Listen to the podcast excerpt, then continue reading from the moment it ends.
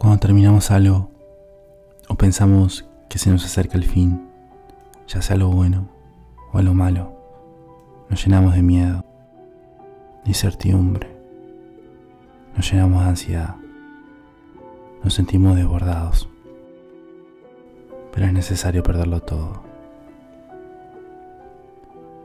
Un fin no significa que todo lo que hicimos no valió nada.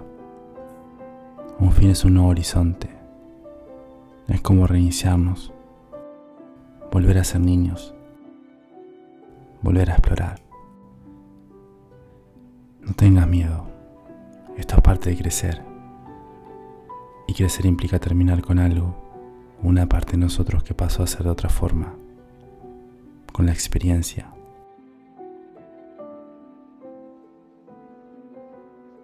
Con el tiempo crecemos y dejamos de ser lo que fuimos ayer.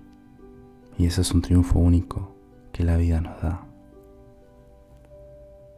No dejemos nada sin terminar o experimentar, porque para eso estamos preparados, para la incertidumbre que tanto asusta.